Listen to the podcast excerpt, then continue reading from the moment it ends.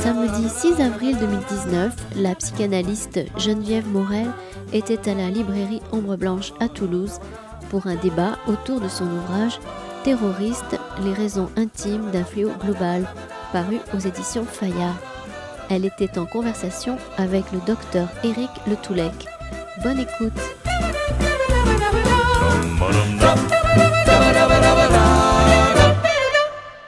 Bonjour, merci d'être venu aujourd'hui euh, à la librairie Ombre Blanche écouter Geneviève Morel nous parler de son dernier livre euh, qui s'appelle donc Terroriste, les raisons intimes d'un fléau global. Alors c'est un, ouvrage euh, tout à fait nouveau sur un sujet qui l'est beaucoup moins, malheureusement. Il a quelque chose de particulièrement euh, innovant dans euh, la perspective tout d'abord historique de la question qui a permis à Geneviève Morel de recentrer euh, l'analyse de cette thématique sous l'angle de la clinique. C'est tout de même ce qui manquait depuis les derniers attentats pour essayer de sortir de la dimension, on va dire, traumatique collective qui a pu euh, donner lieu à autant d'approches qui justement mettaient le, collectif au centre. Et on avait l'impression, enfin, en tant que euh, psychanalyste, de rater régulièrement l'intimité subjective, le déclenchement, la construction euh, du cas derrière ces passages à l'acte violent. Voilà. Alors, c'est un livre qui va donc euh, répondre à euh, cette faille, ce manque, et euh, il est particulièrement salutaire de ce point de vue. Alors ce matin, Geneviève Morel nous a exposé un cas clinique qu'elle n'avait pas inclus dans le livre, et donc j'ai découvert qu'en fait il y avait une collection beaucoup plus importante que ceux qui ont été imprimés. Et euh, peut-être euh, y aura-t-il un, tome 2 ou d'autres articles. Il ne faut pas espérer le tome 2 parce que ce serait pas. Voilà. Mais en, tous les cas, euh, pour dire que sur ce sujet, la dimension clinique est encore relativement peu explorée, qu'il reste certainement beaucoup à faire pour essayer de comprendre, de ce point de vue-là, la perspective subjective. Oui, en fait, j'ai eu l'idée de travailler sur ce thème avant les attentats. C'est-à-dire que bon, j'avais déjà travaillé sur le suicide avant, euh, sur le passage à l'acte, donc euh, j'avais un intérêt euh, particulier pour ces questions. En fait, en 2014, j'étais avec Franz Kaltenbeck, mon mari qui est décédé récemment. on était à Berlin, au musée de l'histoire allemande, et il y avait une exposition sur la bande à Bader. Et dans cette exposition, c'est un musée où il y a toujours des très belles expositions. Dans cette exposition, il y avait beaucoup de choses. Il y avait la moto Suzuki rouge, d'où étaient parties euh, les balles qui ont assassiné le, procureur euh, Boubac en 1977. Euh, il y avait des affiches marquées Wanted avec les têtes des terroristes qui étaient barrés quand ils étaient déjà morts. Il y avait des photos de la prison de Stammheim où ils sont suicidés. Enfin. il y avait beaucoup sur les victimes, mais finalement, il n'y avait rien sur les terroristes et sur leur parcours. Et en fait, je me suis aperçue qu'il y avait eu une polémique à propos de cette exposition dans les journaux, justement, et les gens disaient, mais enfin, euh, finalement, on n'apprend rien dans cette exposition. Et est-ce que euh, maintenant, 20 euh, ans après les attentats, est-ce qu'enfin, on va pouvoir aborder un certain nombre de questions? Au fond, la même problématique avait eu lieu à propos du nazisme en Allemagne, à savoir est-ce qu'on doit étudier les bourreaux pour apprendre quelque chose ou bien se cantonner aux victimes? Et euh, donc dans les journaux, ils disaient, mais enfin, euh, depuis la somme de Raoul Hilberg, euh, bon, tout le monde sait que c'est très important d'étudier les bourreaux, etc. Et donc, il y avait quand même dans cette exposition un petit film où on voyait Bader, étudiant, en train de faire une sorte de théâtre de rue dans une manif, visiblement, avec l'air comme ça, très content, etc. Et je me suis dit, mais qu'est-ce qui lui est arrivé? C'est la question que je me suis posée. Donc c'était en décembre 2014, je me suis dit, je vais lire des autobiographies de terroristes. Et je suis tombée par hasard, euh, donc c'était vraiment, vous voyez, par hasard, ça, je suis tombée sur une autobiographie. Bon, évidemment, j'ai cherché en français d'abord. Je me suis aperçue que, bien entendu, il n'y en avait pas une seule des Allemands, ça va de soi. Mais j'ai trouvé une d'une italienne, Anna Laura Braghetti, qui était membre des Brigades Rouges et qui avait fait partie du commando qui avait enlevé euh, Aldo Moro et tué Aldo Moro, comme vous le savez. Euh. Donc j'ai lu euh, cette autobiographie et vraiment c'était très très intéressant parce que l'air de rien, enfin en racontant sa vie, pas du tout en langue de bois. Elle euh, disait beaucoup de choses sur son trajet, sa jeunesse, son enfance, etc. Et pour un psychanalyste, c'était intéressant parce que c'était dans ses propres mots, etc. Et donc j'ai commencé comme ça. Et puis bon, euh, évidemment, euh, quelques jours après, il y avait les attentats. Il se trouve que par ailleurs, j'interviens dans une, une UHSA, c'est-à-dire c'est une unité hospitalière spécialement aménagée ce sont des hôpitaux particuliers qui sont dédiés aux prisonniers, aux gens incarcérés. Donc ce ne sont pas des prisons, ce sont des hôpitaux, mais qui ont un statut euh, très spécial, bien entendu. Et euh, dedans, il m'est arrivé, parmi d'autres personnes que, j'ai interviewées, j'ai rencontré des personnes qui étaient inculpées à, titre divers pour des questions terroristes. Du coup, ça s'est croisé, euh, ce travail s'est croisé, et donc je me suis dit, au fond, euh, lire des autobiographies anciennes, je me disais, est-ce que au fond, les questions que nous abordons maintenant se posaient déjà ou pas? Enfin, vous voyez, des questions comme ça, euh, des questions que nous croyons nouvelles, comme le rôle de la religion, des discussions qui avaient lieu dans les journaux, etc. Est-ce qu'elles étaient pertinentes ou pas? Pouvaient être mesurées à l'aune d'un certain nombre d'histoires en se décalant un peu dans le temps et dans l'espace. Évidemment, j'étais tenue par euh, la règle de faire des autobiographies, enfin de, lire des autobiographies. Donc euh, j'ai lu, et puis par le fait euh, des langues extrêmement réduites, malheureusement, je parle, que je lis en tout cas. Et donc au fond, j'ai étudié des autobiographies d'anarchistes, français, italiens et anglais.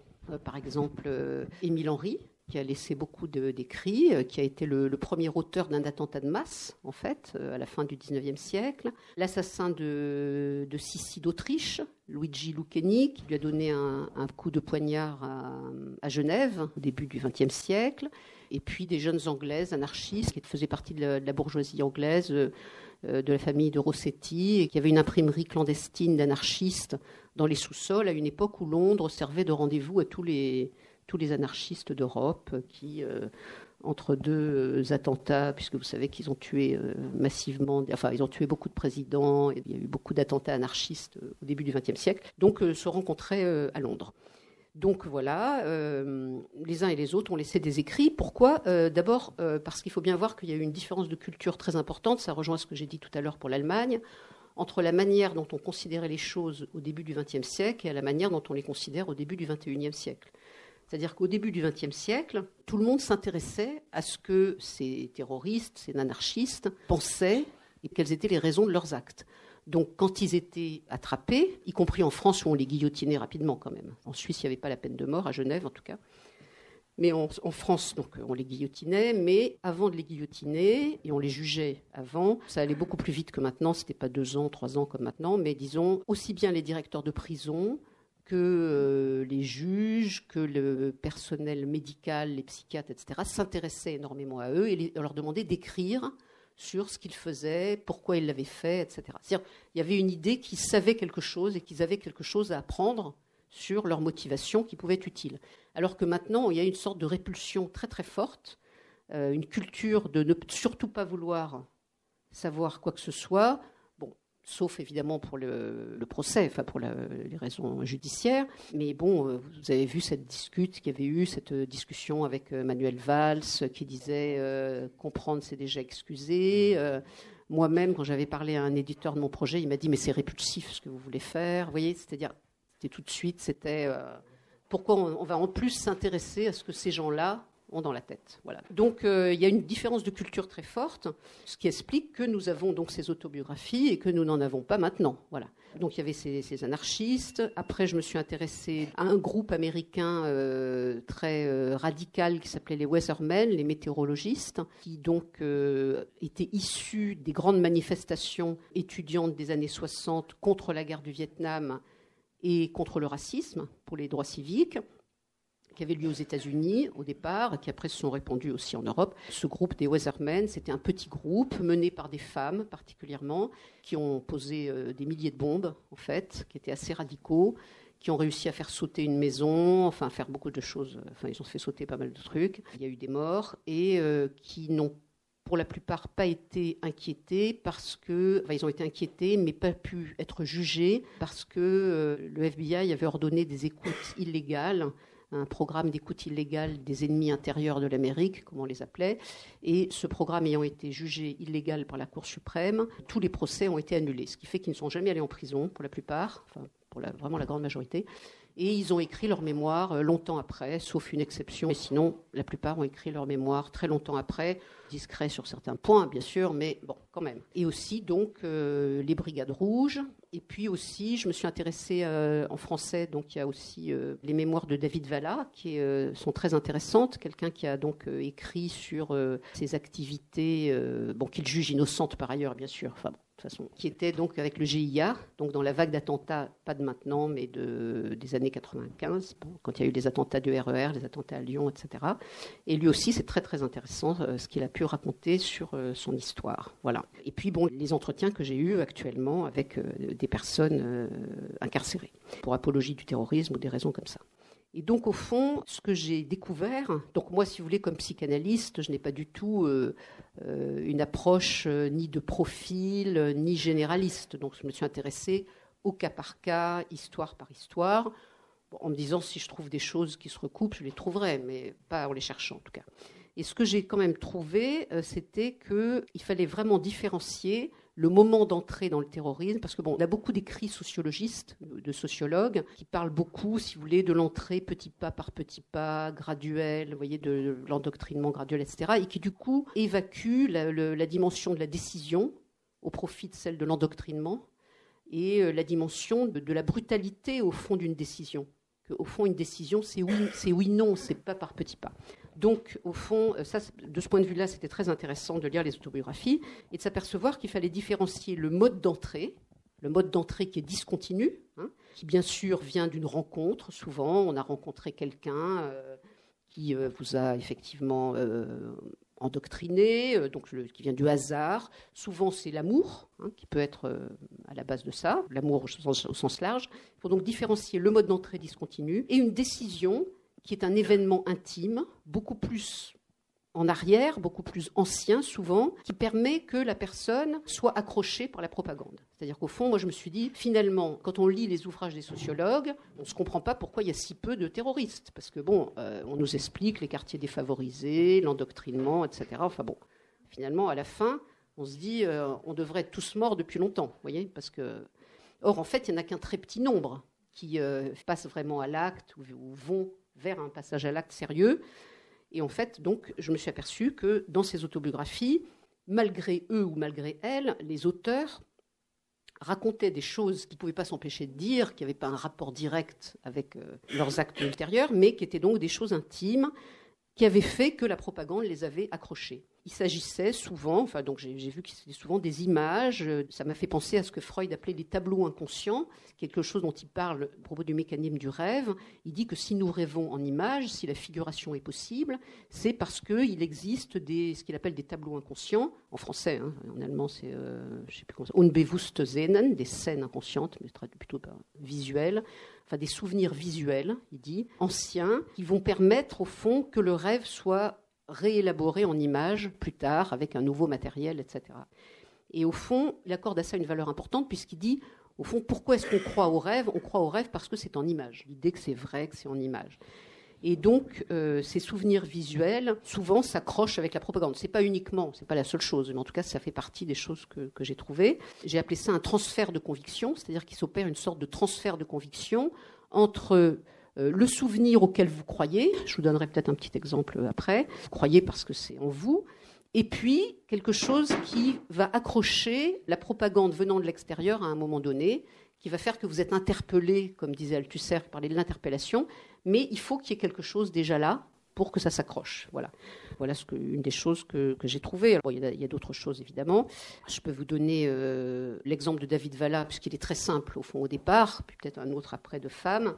Euh, donc, David Valla, donc, c'était quelqu'un qui était euh, élevé à Lyon dans les années 90, dans une banlieue lyonnaise. Alors, lui, rentre en plein dans les trucs sociologiques parfaitement. Donc, il avait une mère, et il n'avait pas de père. Enfin, son père était mort. Bon. Et euh, sa mère ne lui disait pas qui était son père. Il était très, très brun, apparemment, et donc il a considéré qu'il s'est identifié avec les petits Arabes du coin. Donc il a commencé à apprendre l'arabe, à se mêler à eux, etc. Vers 15 ans à l'école, il a vu le film Nuit et brouillard. Il a été absolument euh, happé par le film, bouleversé par les yeux des enfants juifs dans le film. Il en a même parlé à sa mère, qui ne lui a rien dit de spécial. Et puis, euh, continue, il apprend l'arabe, il se convertit à 15 ans, il se fait appeler Daoud au lieu de David. Et puis, il glisse dans la délinquance, la petite délinquance, bon, euh, avec les, ados du quartier. Et à ce moment-là, bon, bah, c'était la guerre de Bosnie. Et là, il voit, on lui présente, il va à la mosquée, on lui présente des photos d'enfants bosniaques, de femmes bosniaques. Bon, maintenant, euh, c'est la Syrie, ça dépend des, des, c'était la Palestine. Bon. Donc on lui montre des, photos d'enfants bosniaques et là, il reconnaît cet appel des yeux qu'il avait vu dans le film euh, Nuée brouillard. Bon, et il sent, il sent qu'il doit, euh, doit faire quelque chose. Et donc là, il commence à s'engager pour partir en Bosnie, etc., etc. Bon, il n'y arrive pas. Enfin, il y va, mais personne n'a envie de le garder. Enfin, finalement, il finit par aller en Afghanistan. Là, il est candidat au martyr, carrément, sur lequel il dit d'ailleurs des choses fort intéressantes. Et puis finalement, il rentre euh, en France. Là, il est dans la bande du GIA, mais euh, il pense que c'est pour aider les Algériens en Algérie. Enfin, c'est ce qu'il raconte en tout cas. En fait, à ce moment-là, il est plutôt embrigadé dans la bande qui va faire les attentats, mais il dit qu'il ne le savait pas. Enfin, en tout cas, il est, euh, arrêté pour complicité d'actes terroristes, entreprise de terrorisme. Il va en prison, mais il n'est pas condamné pour les attentats. Il est juste complice. Il n'est pas inculpé, ils n'ont pas prouvé quoi que ce soit contre lui de meurtrier. Donc il reste pas trop trop longtemps en prison. Alors en prison, euh, pour lui, il commence à apprendre, il commence à enfin c'est pas le cas général d'ailleurs, mais disons, il commence en tout cas à, étudier, à apprendre des choses et à prendre de la distance avec son endoctrinement. Et un jour, sa mère vient le voir et lui apprend que en fait, euh, parce que lui, il avait comme idéal quand il était petit le père de sa mère, parce que la mère ne parlait pas de son père à lui, mais elle parlait de son père à elle, qui avait été un combattant communiste, donc une figure idéale de combattant qui avait bien sûr joué aussi dans sa stature, le désir de sa mère quand même. Et là, quand elle va en prison, elle lui explique que son père, en fait, euh, était un juif, que c'est pour ça qu'il s'appelle David, et que si elle lui a jamais dit, c'est parce qu'en en fait, c'était un proxénète et qu'elle-même avait fait de la prostitution à l'époque. Donc la raison pour laquelle la mère n'avait rien dit, c'était à cause de l'histoire de la prostitution. C'était pas pour d'autres raisons. Vous voyez, voyez le genre de malentendu qui peut arriver. Mais en attendant, il apprend donc qu'il était juif. C'était quand même dans l'air, si vous voulez, parce que même s'il l'avait pas dit, il s'appelait David. Enfin, en tout cas, toujours est-il que à ce moment-là, on voit bien dans son cas, c'est un, bon exemple de cet accrochage intime. Alors, il avait aussi ce fantasme qu'on voit se construire dans son, enfance de un enfant est martyrisé, un peu comme sur le modèle un enfant est battu de Freud. Un enfant est martyrisé. On voit bien que c'était ça, une sorte de matrice, si vous voulez, de sa vie. L'enfant martyr, sous-entendu euh, lui aussi. vous voyez Donc on, voit dans un cas comme ça comment euh, quelque chose d'assez intime, qui est euh, son origine refoulée, si vous voulez, juive, qui est accrochée par le film Nu et brouillard, parce que c'est pas tout le monde qui voit le Nu et brouillard qui fait ça non plus, donc soutenu par ce fantasme, fait qu'il va être sensible à un moment donné plus qu'un autre à la propagande sur les enfants bosniaques et euh, se précipiter euh, dans un passage à l'acte. Donc ça, c'est un bon exemple. Je peux vous donner un autre exemple euh, d'une américaine qui a écrit son autobiographie qui s'appelle Cathy Wilkerson. C'est une jeune femme de très bonne famille, quaker. Ça se passe fin des années 60 aux États-Unis. Euh, elle est étudiante, elle s'engage au SDS, cette grande formation des étudiants démocratiques qui est arrivée à 100, 000 personnes. Et elle a envie de faire une carrière politique. C'est une fille qui a énormément d'ambition, qui est féministe au fond et qui aurait voulu faire des mathématiques auxquelles euh, elle n'a pas, pas, pu faire parce que les filles n'en faisaient pas à l'époque qui est élevée dans une famille quaker, donc qui est pacifiste, mais dans les familles quakers, il y a un, idéal sur les femmes. Quoi. Les femmes ont le droit d'avoir de l'ambition, c'est pas interdit. Donc, euh, elle rentre au SDS avec l'idée de faire une carrière politique, et la seule, la seule façon qu'elle voit de monter en grade, si je puis dire, c'est de s'accrocher avec des leaders hommes. Donc, euh, elle va systématiquement chercher, ça c'est de manière générale, si vous voulez, sa façon de, vouloir euh, progresser, c'est de, le faire par procuration d'un homme, sur un mode comme ça, bon, que nous, psychanalystes, on dit un peu hystérique, c'est-à-dire pour trouver un, un homme qui la soutienne. Ce qui est assez intéressant, c'est que euh, le fait marquant de l'affaire, donc elle va rentrer chez les Weathermen, donc en 69. Donc euh, elle va prêter à un moment donné sa maison à son amant de l'époque, qui est un leader des Weathermen, qui s'appelle euh, Terry Robbins. Il voulait donc fabriquer des bombes. Ils étaient 3-4 dans la maison. Ils voulaient fabriquer des bombes pour faire sauter une caserne d'officiers, un bal d'officiers, un bal d'officiers avec leur fiancé. Donc un truc sérieux, quoi. Elle s'arrange pour se faire prêter la maison de son père qui était en vacances à New York. Son père était un publicitaire très connu, voilà, qui était riche, quoi. Donc les camarades font les bombes dans les sous-sols. Elle, elle ne pense qu'à une seule chose, c'est faire le ménage pour que son père ne s'aperçoive pas qu'on a utilisé sa maison quand euh, il va revenir le lendemain. Elle est dans les étages. Et bien entendu, ce qui se passe, enfin bien entendu, en tout cas, ce qui se passe, c'est que les jeunes qui sont au sous-sol font une bêtise. Enfin, je sais pas. En tout cas, les bombes explosent tout de suite. Ils meurent. Donc il y a eu trois morts. La maison a été soufflée et elle et une autre ont été sauvées par miracle. Elles ont réussi à se sauver des, décombres. Et donc la, question, c'était euh, pourquoi euh, Qu'est-ce qui est arrivé à cette jeune fille voilà. Et en fait, ce qui est très intéressant dans son autobiographie, c'est que déjà quand elle était petite, elle était jalouse de sa sœur, ce qui ne conduit pas forcément au crime, heureusement. Euh, bon. Euh, bon, il y, a plein de trucs comme ça. C'était plutôt une fille euh, qui en voulait et qui n'était pas contente, insatisfaite. Voilà. Bon. En tout cas, très, très tôt, elle a des, rêves où elle met le feu à la maison. C'est quand même intéressant, sachant la suite. Donc, très jeune, elle, met, elle, arrive où elle met le feu à la maison. ce qui est encore plus intéressant, c'est qu'elle essaye de le faire. Donc, elle allume quand même un feu chez elle, qui est rapidement éteint, quoi. Un petit feu d'enfant, si vous voulez. Voyez. Enfin bon. C'est quand même notable. Elle ne fait pas du tout le lien, elle. Hein. C'est moi qui, vous dis ça, mais elle, elle fait pas le Mais alors, ce qui est encore plus intéressant, c'est que donc les parents divorcent. C'est un divorce très douloureux pour la mère, qui est donc une, famille de quakers. Le père, lui, c'est un, self-made man qui est devenu un peu comme ses, euh, euh, c'est Admen que vous voyez dans la, un genre de, de Mad Men. C'est vraiment ce milieu des publicistes qu'il y a dans, la série Mad Men, alors que la mère, famille quaker, plus méritante, etc. Et la sœur aînée qu'elle en vit, qui est comme la mère, et elle qui en veut un peu comme son père. On voit que c'est quand même, euh, elle est très triste du, divorce. Et le père, donc en bon père divorcé, prend les trois filles euh, en vacances l'été et il les emmène faire du bateau sur l'Hudson. Et un jour, c'est un, petit bateau, hein, ils sont pris dans une sorte de tempête très grave, sur le point de chavirer. Et là, le père fait rentrer les filles dans la cabine et il reste dehors pour essayer de redresser la barre. Et là, elle a une sorte de révélation où elle, je, je la cite, elle dit Tenant le coup pendant que le bateau vacillait et tanguait, j'avais trouvé une place profondément enfouie en moi où l'acceptation de la mort ouvrait à la possibilité du courage. Voilà ce qu'elle se dit en voyant son père. Et donc c'est très intéressant parce que c'est un contresens total. Vous voyez, un contresens de l'inconscient. Dire le père est en train de se bagarrer non pas pour accepter la mort, mais au contraire pour ne pas mourir et pour sauver euh, les filles. Elle, elle pense que c'est parce qu'il accepte la mort qu'il est courageux. Vous voyez, c'est là. Et donc en elle, elle trouve une place, elle le dit comme ça, j'avais trouvé une place. Et à partir de ce moment-là, elle fait de son père à ce moment-là un maître de la mort, et elle va chercher des maîtres de la mort, et elle va les trouver. Voilà. C'est comme ça donc elle cherche des leaders, elle erre un peu, etc. Elle erre, disons, elle change d'homme. Bon, là. Et elle rencontre ce Terry Robbins, qui est une tête brûlée euh, des Weathermen, qui était un type extrêmement brillant, euh, qui d'ailleurs a inventé le titre Weathermen à partir d'une chanson de Bob Dylan, puisque c'était aussi l'époque du féminisme, du pop, enfin, vous voyez, etc.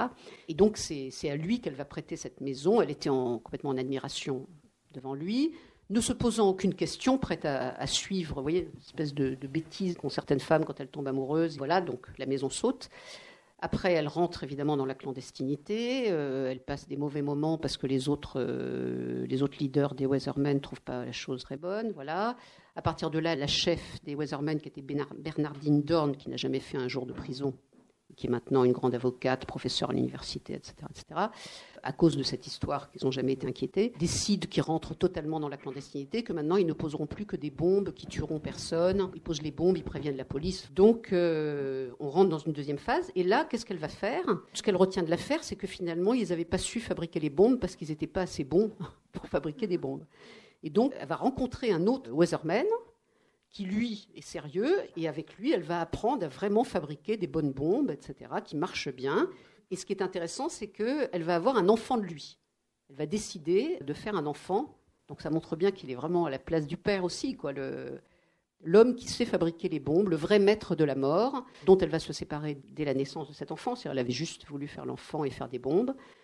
Et puis après, euh, bon, bah, elle va élever son enfant et elle va sortir de la clandestinité quand euh, elle saura que, euh, d'abord que le temps avait passé, que c'est difficile d'élever un enfant dans la clandestinité au-delà d'un certain âge, et puis aussi que l'impunité était assurée. Et donc elle a écrit 30 ans après ses, mémoires, et dont on, où on voit un certain nombre de choses intéressantes. Donc ces événements intimes, ces fantasmes qui se fabriquent, qui font qu'à un moment donné, ça va matcher, si vous voulez, ça va permettre une rencontre avec la propagande, ça va faire des étincelles au sens propre. Le garçon en question, Terry Robbins d'ailleurs, était euh, fasciné par le film euh, Butch Cassidy et le Sundance Kid. Et euh, il disait toujours à, son copain, qui était un autre leader garçon, cette fois-ci des Weathermen, qu'il aurait aimé finir comme ça. Et donc on voit comment la rencontre de deux fantasmes différents, voyez, peut à un moment donné faire des étincelles au sens propre. Et ce sont des choses, je pense, qui sont très utiles pour comprendre le terrorisme maintenant aussi, comment euh, des couples, des, petits groupes d'amis ou des, dans une fratrie, il y a toujours euh, des histoires comme ça. Par exemple, la, jeune femme de Notre-Dame, si vous, euh, il y a eu un grand article dans Vanity Fair en ce moment. On voit que c'est un peu, ce genre d'histoire aussi. Transposé bien sûr. Voilà un peu, si vous voulez, euh, c'est un peu ce, genre de cas qui m'a intéressé, ce genre de rencontre entre un événement intime, qui peut être une image, qui peut être un fantasme, qui peut être euh, différentes choses, et euh, le fait qu'on va non seulement accepter la propagande, mais la faire sienne, l'incorporer et en devenir le porteur. Voilà. Alors après, il y a beaucoup d'autres choses que j'aborde dans le, dans le livre, évidemment, sur le, martyr, sur le sacrifice. Et puis aussi, bon, l'idée quand même, euh, à partir de là, euh, qui était quand même mon but dans l'affaire, de, de, proposer, euh, de dire que ça pouvait donner l'idée d'une autre sorte de prévention qu'est-ce qui se passe actuellement à grand renfort de crédit, de clubs, de je ne sais quoi, et de, de, de manière de s'occuper des personnes qui sont en prison, à savoir d'essayer de faire avec eux un travail pour retrouver ces événements intimes, ce qui me semblait possible dans la mesure où, pour avoir fait des entretiens avec des personnes qui étaient inculpées de terrorisme, ils sont évidemment très méfiants, surtout quand ils n'ont pas été jugés, ils sont très méfiants de ce qu'ils disent, même dans un contexte médical, quand même, moins qu'ailleurs, mais quand même. Et ils sont toujours très prudents on leur demande qu'est-ce que vous avez envie de faire, ou je sais pas quoi. Enfin là, là, silence total. En revanche, on leur demande de raconter leur enfance, de parler d'eux, ils sont très contents. Ils sont très contents de vous raconter tout ça. Et vous, vous pouvez saisir des choses comme ça qu'ils n'ont pas saisies et leur permettre de faire des points de raccrochage et d'amener peut-être petit à petit à, un changement. Voilà. Enfin, en tout cas, moi, c'est un peu ça mon, idée de la, de la enfin, quand je parle de prévention, je parle de la prévention euh, en prison. C'est-à-dire, je parle de je parle du problème qui se pose actuellement. Il ne s'agit pas de quadriller la population et de chercher. Euh, Ce n'est pas une prévention primaire, mais c'est très important parce qu'en fait, il y, a une, grande quantité de personnes incarcérées euh, qui sont ce qu'on appelle radicalisées, un terme que j'aime pas, mais qui sont des personnes qui ne sont pas incarcérées pour terrorisme, mais qui sont devenues éventuels candidats au terrorisme. Et pour ces personnes-là, je pense que ça, oui, on devrait. Euh, et qui sont repérées quand même en prison, ils les repèrent. Donc, ça vaudrait la peine de. et ces personnes-là vont sortir. Voilà, c'est ça. Ces personnes-là vont sortir, sortent déjà cette année, l'année prochaine. Euh, il peut y avoir, enfin j'espère que non, mais il peut y avoir des problèmes. Voilà. Donc ça peut servir à ça.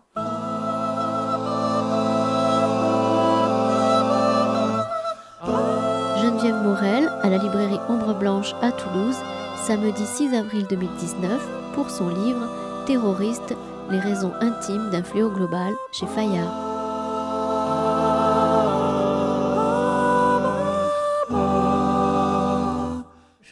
Je pensais que vous nous parleriez un peu plus peut-être, parce que c'est une période que j'ai connue un peu mieux, hein, plutôt que les événements actuels on nous les rabâche, on nous les rabâche, donc ça va quoi. Hein, ça suffit comme ça. Euh, les Brigades Rouges, la bande Abadère, le groupe Occident. Bon, c'était quand même des groupes très politisés, très très politisés. Il y avait à cette époque-là une alternative, le communisme ou le fascisme. Bon, ben eux, ils étaient anticapitalistes. Tout ce qui était symbole de capitalisme, c'était à abattre pour eux. C'était vraiment des convictions politiques. Je ne sais pas s'il y avait euh, des détails intimes dans leur vie, Mais politiquement, quand même, il était blindé. Bon, moi, j'ai pas étudié les extrémistes d'extrême droite, donc j'ai pris que des extrémistes. gauche, plutôt. Oui, j'ai plutôt pris, euh, enfin, extrême gauche, mais ceux de maintenant, les terroristes, qui ne sont pas d'extrême gauche. Bon. bon, et puis aussi, il y avait le, hasard des autobiographies. Euh, j'ai pas cherché à être exhaustive, hein, j'ai étudié les choses. Euh, par exemple, les gens d'action directe ont fait des trucs très langue de bois qui sont très, sont pas très marrants, voilà, étudiés. Donc je les ai lus, mais enfin, j'ai choisi quand même. Mais j'ai choisi des gens qui parlaient un peu d'eux quand même. Et donc, je pense que même ce que vous dites, c'est la même chose. C'est pas n'importe qui qui mettait des bombes. C'était pas communisme ou fascisme. Il y avait la façon de faire aussi. Il y avait des communistes qui n'étaient pas euh, en train de, de jambiser, de faire je ne sais quelles euh, exactions euh, comme les brigades rouges. Tout le monde ne faisait pas la même chose, si vous voulez. Donc, si vous voulez, la question, c'est pourquoi certains d'entre eux passent à l'acte de cette façon-là. Voilà. Et donc, euh, bah, souvent on ne sait pas pourquoi. Euh, et pour, pour, le savoir, il faut qu'ils parlent, il faut qu'ils le disent. Voilà. voyez? Donc c'était un, c'est un peu ça mon objet. Oui, parce que c'est pas forcément des milieux défavorisés, pas du tout. Hein. C'était des, souvent des fils de petits bourgeois à cette époque-là qui devenaient euh, terroristes. Chez les Weathermen, c'est très frappant. Il me semble aussi, excusez-moi, hein, je ne vais pas accaparer la parole, mais dernier point. Bon, j'ai essayé de comprendre aussi, comme tout le monde, on, cherche à comprendre qu'est-ce qui se passe. Hein. Bon, bien qu'on ait entendu dire que le 21e siècle serait religieux ou pas, ou ne serait pas, il y a quand même un vide idéologique. Un vide idéologique. Oh ben complètement. Pour moi, il y a un vide idéologique depuis les années 90. Peut-être parce que vous ne vous retrouvez pas dans, dans, les idéologies qu'on vous ben, présente. Vous trouvez qu'il y a des, des enjeux idéologiques? Bah oui, par ah, exemple. pas moi. Euh, pas moi. Donc moi, il me semble que les jeunes. Le djihadisme, c'est une idéologie. Non, mais d'accord. Mais que les jeunes, justement, à cause de ce vide moral et idéologique, cherchent des valeurs dans le terrorisme djihadiste, par exemple il y a toujours eu, euh, à toutes les époques, une appétence de la jeunesse pour des choses un peu fortes idéologiquement. Hein. donc ça, c'est pas nouveau. Euh, par rapport à la religion, ce qui est intéressant, puisque vous avez évoqué ce point, c'est que justement, euh, les psychiatres de l'époque des anarchistes, par exemple le docteur Régis, Emmanuel Régis, qui d'ailleurs a écrit un livre célèbre sur les régicides. et eh bien, par exemple, lui, il fait partie des, des psychiatres qui se sont déplacés, qui ont traversé la France pour euh, aller euh, à Genève interviewer Luigi Lucchini, euh, donc l'assassin de, de Sissi d'Autriche. Et il prenait tout en note. Enfin, vous voyez, c'était, il était là avec son collègue, le collègue suisse. Ils ont tout noté, tout écrit. il s'est aussi occupé de, Caserio, l'assassin de Sadi Carnot. Enfin, voyez, il y avait donc tout un intérêt très fort. Et donc lui, il a étudié, il s'est posé cette question. Il a étudié les rêves des anarchistes, des choses comme ça. Et il a dit quelque chose qui est très intéressant, c'est quand même été écrit au début du XXe siècle et ça pourrait nous servir. Il disait entre la structure d'un rêve anarchiste et la structure d'un martyr du XVIe siècle qui voulait euh, assassiner, il parlait de l'assassin d'Henri III, je crois, qui était un assassin religieux, un martyr chrétien au moment des guerres de religion. Donc il avait fait un rêve où il disait qu'il y avait un ange qui arrivait, enfin je le raconte dans mon livre, un ange qui arrivait, qui lui disait de faire ceci, de faire cela. Et il disait qu'il avait trouvé exactement le même rêve chez un anarchiste qu'il avait dans son hôpital équivalent de, là où je travaille maintenant, où c'était l'ange de l'anarchie.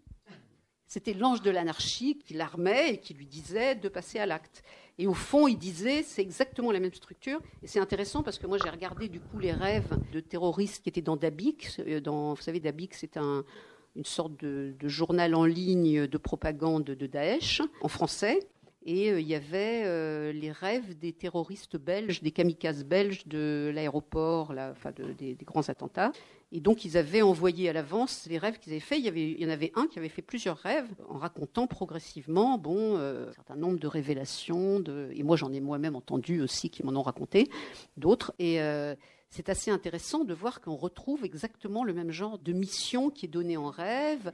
J'ai trouvé ça intéressant justement de, par rapport à votre question sur l'idéologie de voir qu'au fond, ce n'est pas vraiment la forme même de l'idéologie qui compte, c'est l'engagement dans l'idéologie et toujours des structures qu'on retrouve. Par exemple, la, structure du sacrifice. Alors, il y, a un, philosophe que j'ai trouvé très intéressant sur cette question, qui s'appelle Moshe Albertal.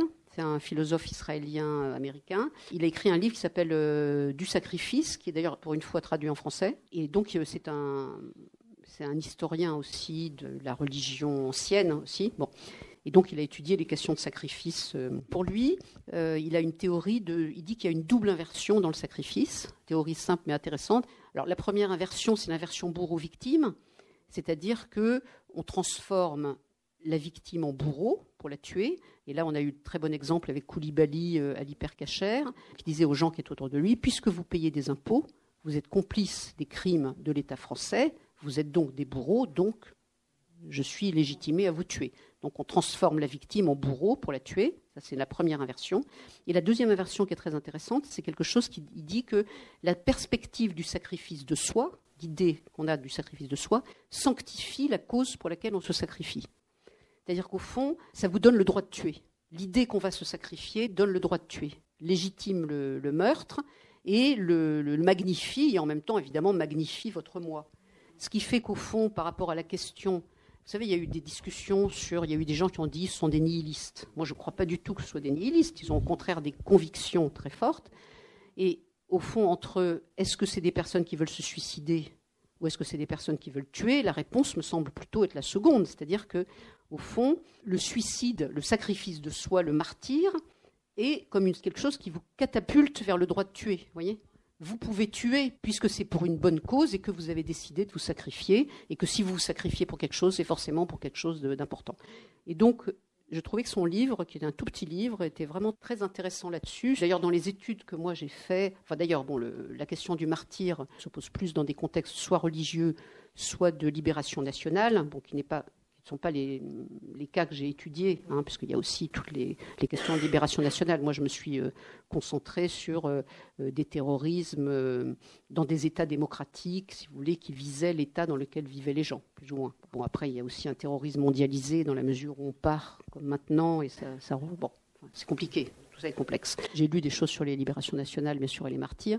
Mais euh, c'est vrai que ça n'existe pas beaucoup, par exemple chez les Weathermen, où euh, il n'y avait pas une doctrine du martyr chez les Brigades Rouges ou chez les Weathermen. C'est clair que c'est plus lié à des questions religieuses. Mais par exemple, dans l'anarchisme, c'était très fort. Et alors, par exemple, le cas d'Émile Henry, par rapport à ça, est très intéressant. On voit que Émile Henry n'avait pas du tout envie, euh, c'était pas un suicide indirect. On appelle suicide indirect quand la personne commet un meurtre pour se faire tuer voyez, ça c'est un suicide indirect. On fait un acte en espérant se faire tuer. Donc il y a eu beaucoup de discussions puisque le cas d'Émile Henry a été euh, vraiment, c'est un cas français qui a été beaucoup étudié par les, euh, historiens de l'anarchisme. Émile Henry, on voit qu'il y a eu plusieurs étapes dans son engagement. C'est une histoire très très intéressante euh, que moi j'ai considérée comme un cas de mélancolie puisque ça renvoie, bon je ne vais pas vous raconter tout ce qu'il y a dans mon livre, c'est un peu compliqué, mais ça renvoie à son père qui était un héros de la commune, son père qu'il considérait lui-même comme un martyr. Mais en tout cas, il n'a pas commencé par faire un attentat de masse, il a commencé par faire des attentats symboliques, ce qu'on appelait la propagande par le fait chez les anarchistes c'est-à-dire des choses qui visaient des symboles, un peu comme euh, Charlie Hebdo, c'est une propagande par le fait, si vous voulez, voilà, par opposition euh, au Bataclan. Voilà, ce sont deux choses un peu différentes, bon, même s'il y a des croisements, puisque le Bataclan, c'est aussi un symbole de, de perdition mais dans le cas d'Émile Henry, il avait d'abord fait sauter euh, euh, le siège des mines de Paris après une grève qui s'était mal passée où l'armée avait tiré sur les grévistes euh, en France. Donc c'est une sorte de vengeance. Et puis cette histoire de mine avait un rapport avec son propre père. Donc il y avait ça. Et puis dans un deuxième, dans un deuxième temps, il a fait cet attentat de masse où là il a tapé dans le, dans le tas. Et il s'est enfui après, il n'a pas du tout cherché à se faire prendre, hein. il a cherché à échapper, il a été rattrapé, on l'a pris. Il n'y a aucune idée de martyr chez lui. En revanche, quand il commence à écrire et qu'il passe au tribunal, etc., il sait qu'il va mourir de toute façon, il justifie son acte, etc. Et à la fin, on voit l'idée du martyr qui apparaît, voilà, qui émerge. C'est-à-dire que c'est quelque chose chez lui qui n'était pas du tout premier. il avait l'idée de tuer, euh, point. En tout cas, donc, le martyr n'est pas automatique chez tous les terroristes. Moi, ce qui m'intéresse dans ce que vous dites, c'est d'arriver à éclaircir les étapes par lesquelles cette perversion de la pensée se construit et arrive au passage à l'acte. Mais toutes les étapes avant, c'est intéressant de le déconstruire. Alors, est-ce que vous, vous pensez que c'est par un traitement psychanalytique de cette question qu'on peut, si on a des contacts avec ces jeunes, influer sur leur comportement? Ou bien est-ce que ça relève euh, d'autres choses? Écoutez, oui, c'est une question, en effet, qui m'intéresse beaucoup. Euh, parler de traitement psychanalytique en prison est un peu complexe, si vous voulez, mais en tout cas, parlons de psychothérapie ou d'entretien euh, qu'on peut avoir. En tout cas, il ne faut pas les faire dans un but utilitariste. Si vous voulez, si euh, l'idée c'est on fait des entretiens pour les endoctriner à l'envers, euh, ça ne marche pas.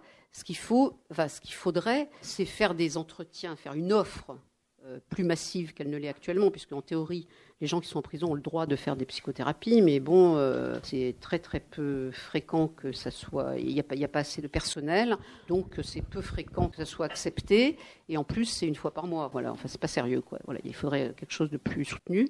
L'idée, ça serait pas de, de, les persuader de quoi que ce soit. L'idée serait juste que eux, ils fassent des liens entre leur histoire et ce qui leur est arrivé. Vous voyez, c'est ça c'est faire ces jonctions, ces jonctions qu'on peut voir en lisant leur histoire ou en les écoutant, il faudrait arriver à ce qu'eux-mêmes les fassent. C'est ça. Parce que je pense que c'est la seule façon de dénouer quelque chose. Voilà. C'est de revenir sur qu'est-ce qui m'a accroché, qu'est-ce qui a fait que. Pourquoi j'ai répondu à cet appel, au fond, vous voyez? Qu'est-ce qui m'a interpellé là-dedans? Et justement, comment vous procédiez pour avoir une vraie rencontre? Parce que je pense que c'est ça la complexité, c'est d'aller, il faut aller sur leur terrain pour arriver à. Il y a des, il y a des psychologues dans les prisons. Non, mais vous carrément, vous avez ah ben, fait des frais. Moi, c'était à l'hôpital. Moi, c'était dans un hôpital pour euh, personnes incarcérées. Donc, au fond, euh, ils étaient hospitalisés parce qu'ils allaient mal, et donc on leur propose à ce moment-là euh, éventuellement une rencontre. Donc, ils acceptent. En général, ils sont, vous savez, ils sont demandeurs. Les gens, ils sont. Ça veut dire que c'est une rencontre? Vous avez fait plusieurs. Vous avez un suivi de certaines personnes? Alors moi, moi, je suis dans une structure où ils sont hospitalisés pour des durées moyennes. Vous voyez, ils sont pas. Donc ils font des va-et-vient, etc. Et puis alors dans le cas des terroristes, je peux vous dire que euh, en prison, ils hésitaient beaucoup, beaucoup, beaucoup à les mettre dans ces unités parce qu'il faut les transférer. Enfin bon, bref, il y avait beaucoup de problèmes de sécurité, etc. Enfin, que vous pouvez imaginer. Mais sinon, je pense que bien sûr qu'il y a une demande. C'est pas compliqué de les rencontrer, je pense pas, non? Non, moi je ne crois mm. pas que ce soit compliqué. C'est, n'est pas la même chose, si vous voulez, quand l'institution judiciaire décide euh, qu'ils vont les surveiller, ce qu'ils font, et qu'ils ils mettent des psychologues qui sont censés faire un entretien d'évaluation ou deux pour dire s'ils sont dangereux ou pas. Je ne parle pas de ça. Vous voyez, c'est pas du tout le même genre de choses. Ça, euh, effectivement, d'abord, ça marche pas parce qu'évidemment, ils font la, ils jouent la comédie et que bon, et les psychologues en question sont les premiers à dire que c'est, c'est totalement bidon. Ça marche pas. Et en plus, si vous savez que quelqu'un est envoyé par l'institution qui vous surveille, comment voulez-vous avoir envie de lui parler? C'est pas possible. Donc il faut que ce soit disjoint, et ça existe dans les prisons, c'est ce qu'on appelle les SMPR, où il y a des psychologues, et ces psychologues-là peuvent très bien, euh, à la demande des personnes incarcérées, euh, avoir des entretiens avec eux, euh, c'est tout à fait possible. Simplement, il faudrait plus de personnel, il faudrait faire savoir que ça existe, mais je pense que la rencontre n'est pas compliquée. Euh, c'est comme avec des criminels, c'est pareil. Si vous venez pour leur expliquer qu'ils sont coupables et que voilà, euh, bon, bah, ils vont pas parler, ils n'ont pas envie. Mais si vous leur demandez de raconter leur vie, comme il faut, faire comme avec quelqu'un que vous rencontreriez euh, ailleurs. Bon, sauf qu'effectivement, il y a une particularité liée à l'acte criminel ou terroriste qui fait que c'est comme une sorte de pôle d'attraction du discours. Mais il faut faire parler d'autres choses, de ce qui s'est passé avant, de leur vie, etc. Ça les intéresse comme tout un chacun. Et après, bon, espérer que des, liens peuvent se faire, vous voyez, pour eux, dans leur tête. Et je pense que c'est faisable.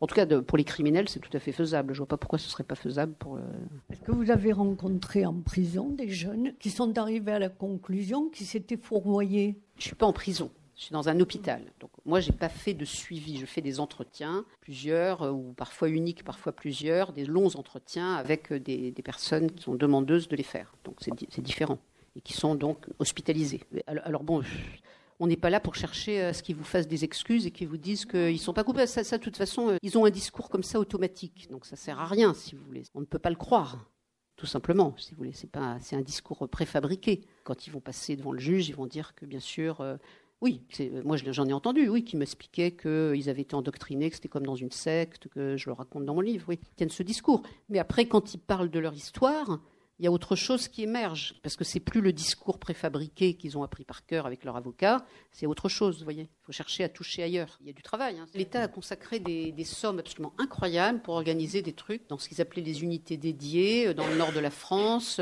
Donc ils organisaient des ateliers de pâtisserie, parce qu'en faisant les gâteaux, euh, ça fait un bon contact, euh, voilà. Et puis parce que leur féminité, bon, je parle d'une psychologue femme qui racontait ça, sa féminité n'était pas agressée, parce que ces gens qui vous regardent pas en face, qui veulent pas vous serrer la main, c'est quand même compliqué pour une femme. Donc faire des gâteaux, c'était plus simple. Enfin, voyez, ou bien leur faire faire des conférences sur la vraie religion. moi, c'est pour ça que le terme de radicalisation ne me plaît pas. Parce que si vous voulez, bon, maintenant il s'est imposé, donc on l'utilise parce qu'on est obligé, sinon euh, on a l'air d'être un, fou qui ne veut pas utiliser le langage commun. Radicalisation, c'est comme si vous voulez, si vous aviez euh, une cire vierge sur laquelle on a mis euh, on, a, collé un, un masque faux, vous voyez? Un masque d'endoctrinement, etc. il suffirait d'enlever ça et on retrouverait la personne d'avant comme elle était avant l'endoctrinement. Mais c'est plus qu'une simplification, c'est faux c'est complètement faux parce que c'est pas du tout, c'est pas du tout comme ça que ça se passe. Si vous voulez, c'est justement cet accrochage qui n'a rien à voir avec une couverture. Et donc, l'idée de la déradicalisation conduit, le mot même conduit à l'idée de désendoctriner. Et désendoctriner, qu'est-ce que ça veut dire? Ça veut dire endoctriner. Qu'est-ce que ça veut dire désendoctriner C'est pareil. Voilà. Alors, on apprend la bonne religion, on leur apprend l'histoire. Bon, je ne dis pas que c'est mauvais. Je ne dis pas que c'est mauvais en soi. Pourquoi pas faire des conférences, des cours, des... Mais bon, ça sert à rien par rapport au, but recherché, c'est ça que je veux dire. Et la pâtisserie, pourquoi pas? J'ai rien contre la pâtisserie, mais je veux dire, bon, euh, c'est bidon, quoi. On voit tout de suite que c'est bidon. Et il n'y a eu que des trucs comme ça, enfin pas que, mais beaucoup, alors qu'ils auraient pu faire euh, former des, psychologues. Euh, ça coûterait moins cher même. C'est pas, pas spécialement plus onéreux que d'organiser des, des, ateliers de pâtisserie, vous voyez tu parlais tout à l'heure de ce transfert de croyances dans son rapport à l'image et le, le fait que au début du, du siècle, à la fin du, du, du, siècle du 19e. La question de l'écrit était beaucoup plus importante, de l'attente aussi de ce côté-là de la part des, des, soignants, des psychiatres notamment. Est-ce que euh, l'évolution, enfin qu'est-ce que c'est une question que je pose, est-ce que tu penses que l'évolution actuelle autour de l'interconnectivité, la place de l'image, bon Internet on en a beaucoup parlé, a une incidence sur ce phénomène euh, que tu euh, décris de transfert de croyances De conviction? De conviction, oui. Bah oui, bien sûr. C'est-à-dire, en fait, la, la propagande a beaucoup changé de forme. Euh, on le voyait déjà au moment des Brigades Rouges. Au moment des Brigades Rouges, il y avait énormément de photos qui circulaient horribles. Par exemple, on faisait circuler euh, la photo de Aldo Moro euh, assassiné, des choses comme ça. Donc, c'était pas Internet, mais il y avait déjà l'idée de photos horribles qui servent de propagande. Donc ça commence avant Internet, mais évidemment avec Internet, ça s'est euh, extrêmement, euh, extrêmement augmenté, euh, la facilité, les contenus violents, les contenus des jeux vidéo, etc. Enfin tout ça a été dit. C'est sûr que le, pouvoir de l'image s'est décuplé. J'aimerais bien savoir comment, après la guerre de 45, de 40, là, en Allemagne, ça s'est très bien passé, paraît-il, le, le, système de dénaïsation, hein, je crois. Voilà. voilà. Alors, est-ce que vous prenez des exemples de cette histoire-là ou... Alors non, moi j'ai pas travaillé sur la dénazification. Je suis pas sûre que ça ait si bien marché que ça. Disons que ça a mieux marché en Allemagne qu'en Autriche où il n'y en a pas eu et en France non plus. C'est sûr que c'est quand même mieux en Allemagne parce qu'au moins il y a eu quelque chose. Maintenant, euh, il y a eu énormément de nazis qui sont restés tranquilles euh, en Allemagne. Hein, c'est pas. Oui, mais voilà. oui, mais les jeunes également euh, après, parce qu'il y avait des jeunes, donc. oui, oui. Non, voilà. non, Moi, j'ai toujours. C'est sûr qu'on voit la différence avec avec l'Autriche, où ils se sont posés en victime de Hitler. Ils ont dit on a été annexé, donc voilà. Mais en fait, c'est pas vrai. Il y avait déjà énormément de nazis, etc. Et aussi avec la France, où là, pareil, comme on était occupé, euh, on n'a pas fait de dépétinisation avant les années euh, 70, je pense, au bas mot, au bas mot, et que c'est pas peut-être pas étranger aussi avec un certain nombre de problèmes qu'il peut y avoir euh, en France, hein, antisémitisme, etc., etc. Il y a quand même des choses qui n'ont jamais été travaillées comme telles. Après la libération, en tout cas, il n'était pas question d'en parler.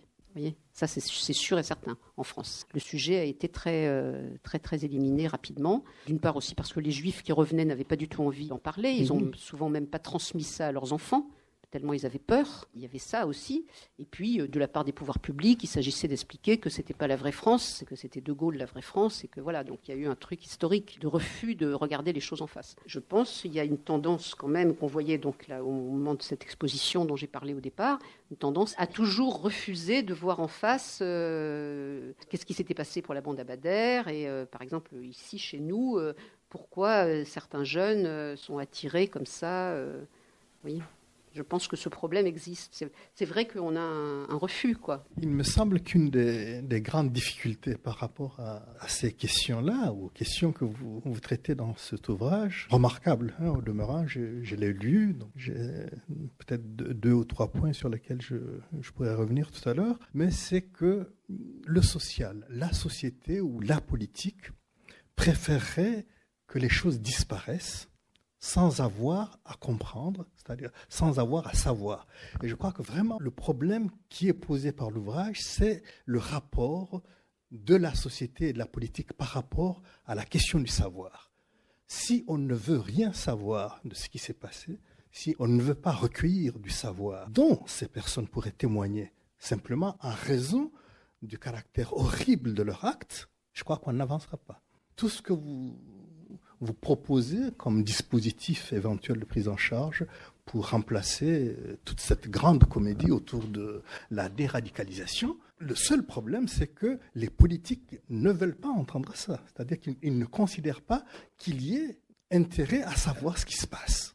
Il y a eu des états généraux de la radicalisation à Paris. Là, euh, Autour des travaux de Ben Slama, c'est ça Non, c'était pas. Euh, moi, j'en faisais partie. J'y étais aussi. C'est là que j'ai appris beaucoup de choses sur les dispositifs.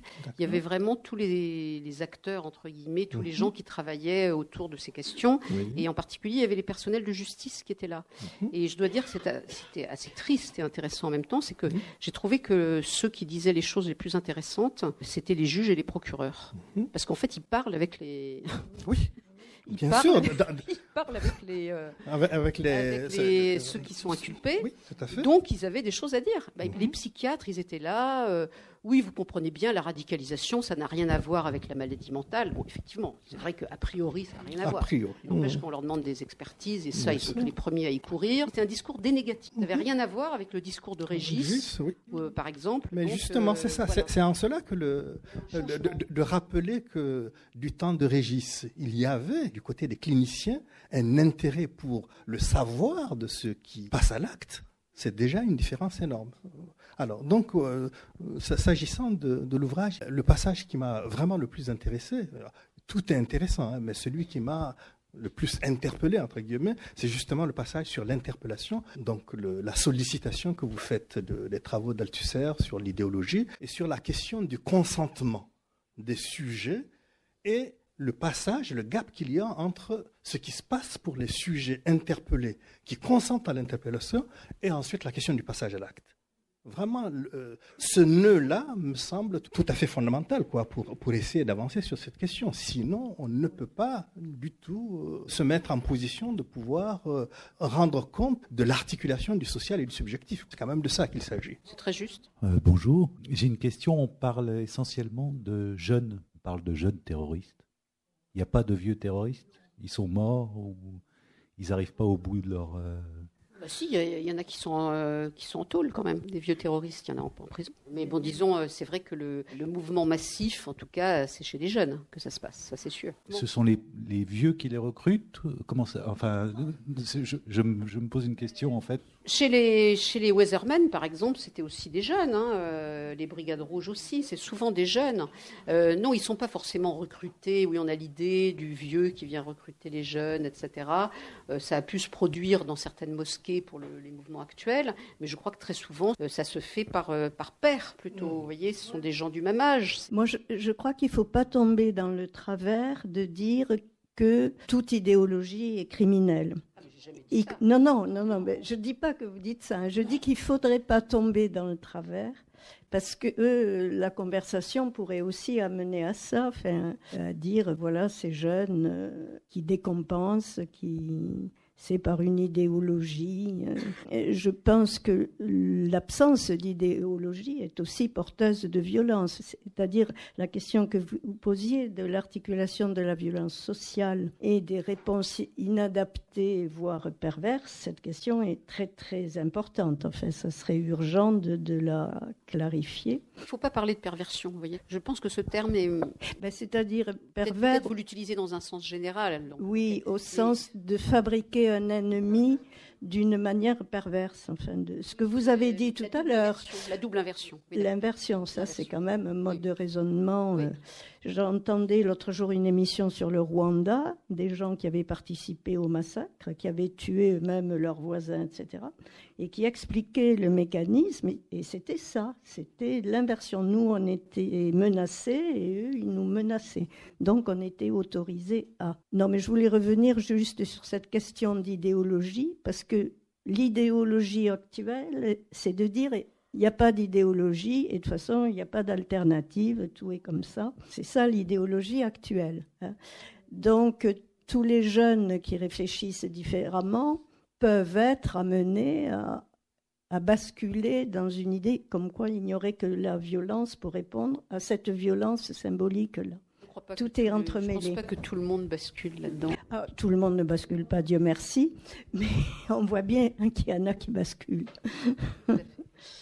Bon, tant qu'on est sur la question de l'idéologie, j'aimerais y revenir dessus. Bon, on le voit, c'est une question centrale. Moi, je pose une certaine question parce que quand on entend certains commentateurs, on sent que c'est l'idéologie qui impulse le passage à l'acte, qui impulse cette bon, entre guillemets radicalisation. J'ai lu à l'inverse, euh, notamment par euh, Javier Marias, qui avait sorti un papier dans El País, c'est un auteur espagnol, qui expliquait qu'en fait, ce sont des souvent, alors moi je me doute que les choses ne sont pas binaires, c'est pas soit l'un soit l'autre, mais que souvent, ce sont des individus qui, de par leur passé, de par certaines choses que vous avez expliquées, euh, ont une violence en eux.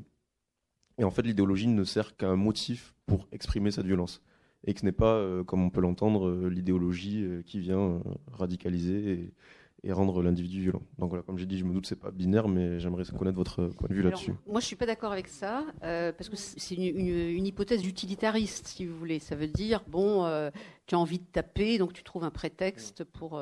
bon, c'est des choses qu'on dit en psychologie, comme ça, un peu un peu euh, facile, vous voyez ce que je veux dire Oui, c'est l'idée, de la décharge, voilà. Donc c'est une idée de, psychologie euh, un peu animale, vous voyez ce que je veux dire Un peu animale au sens euh, expérimental, comportemental, etc. Donc je n'y crois pas trop, mais je crois à une rencontre. C'est ça que j'ai voulu donner comme exemple, et ce que j'ai voulu montrer, c'est-à-dire qu'il faut les deux. Il y a les deux, c'est sûr, parce qu'on ne va pas rentrer dans un mouvement terroriste sans idéologie, c'est sûr.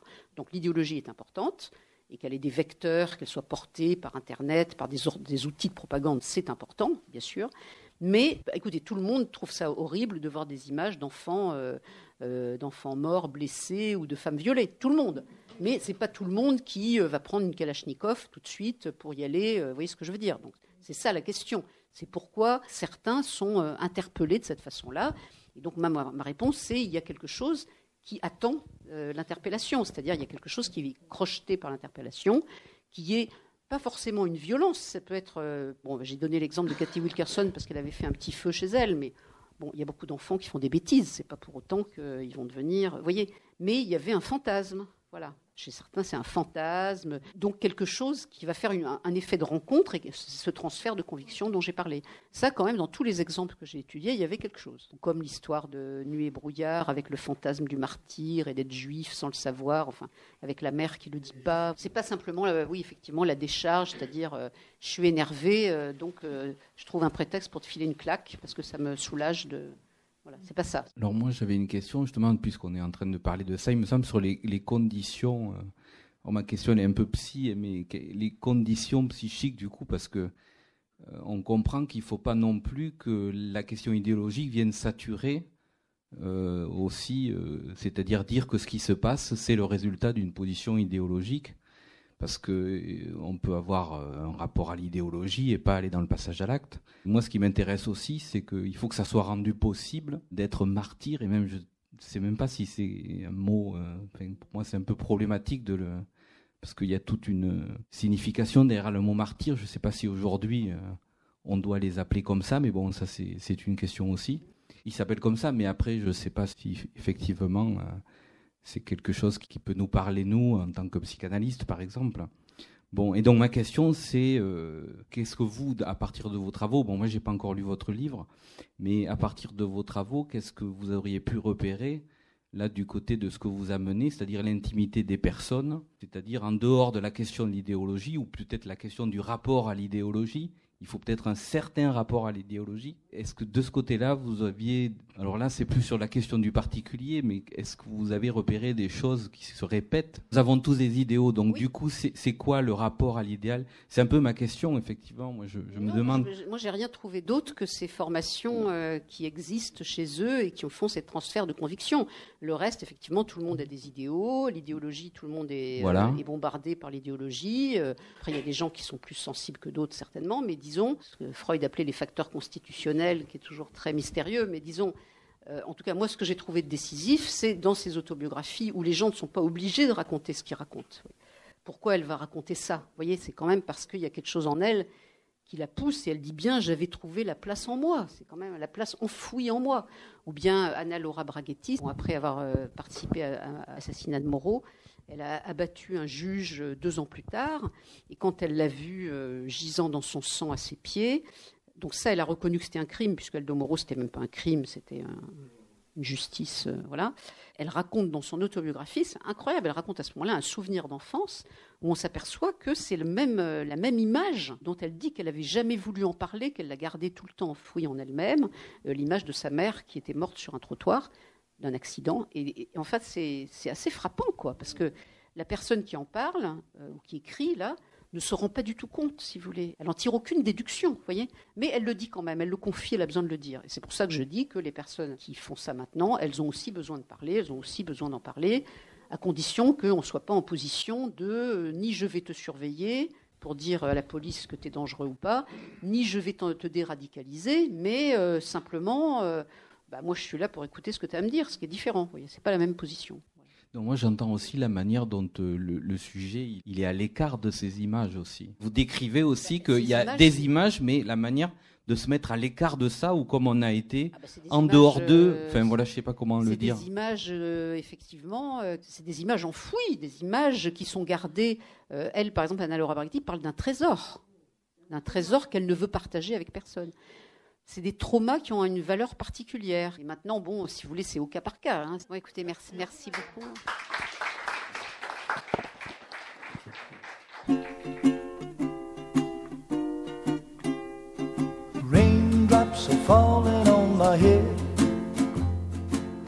Vous venez d'écouter Geneviève Morel, auteure de l'ouvrage Terroriste, les raisons intimes d'un fléau global, paru aux éditions Fayard lors d'un débat à la librairie Ombre Blanche le 6 avril 2019.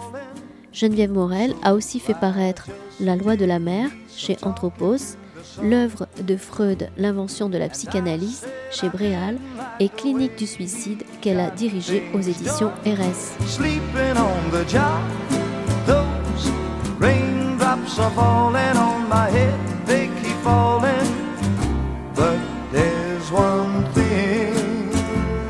know.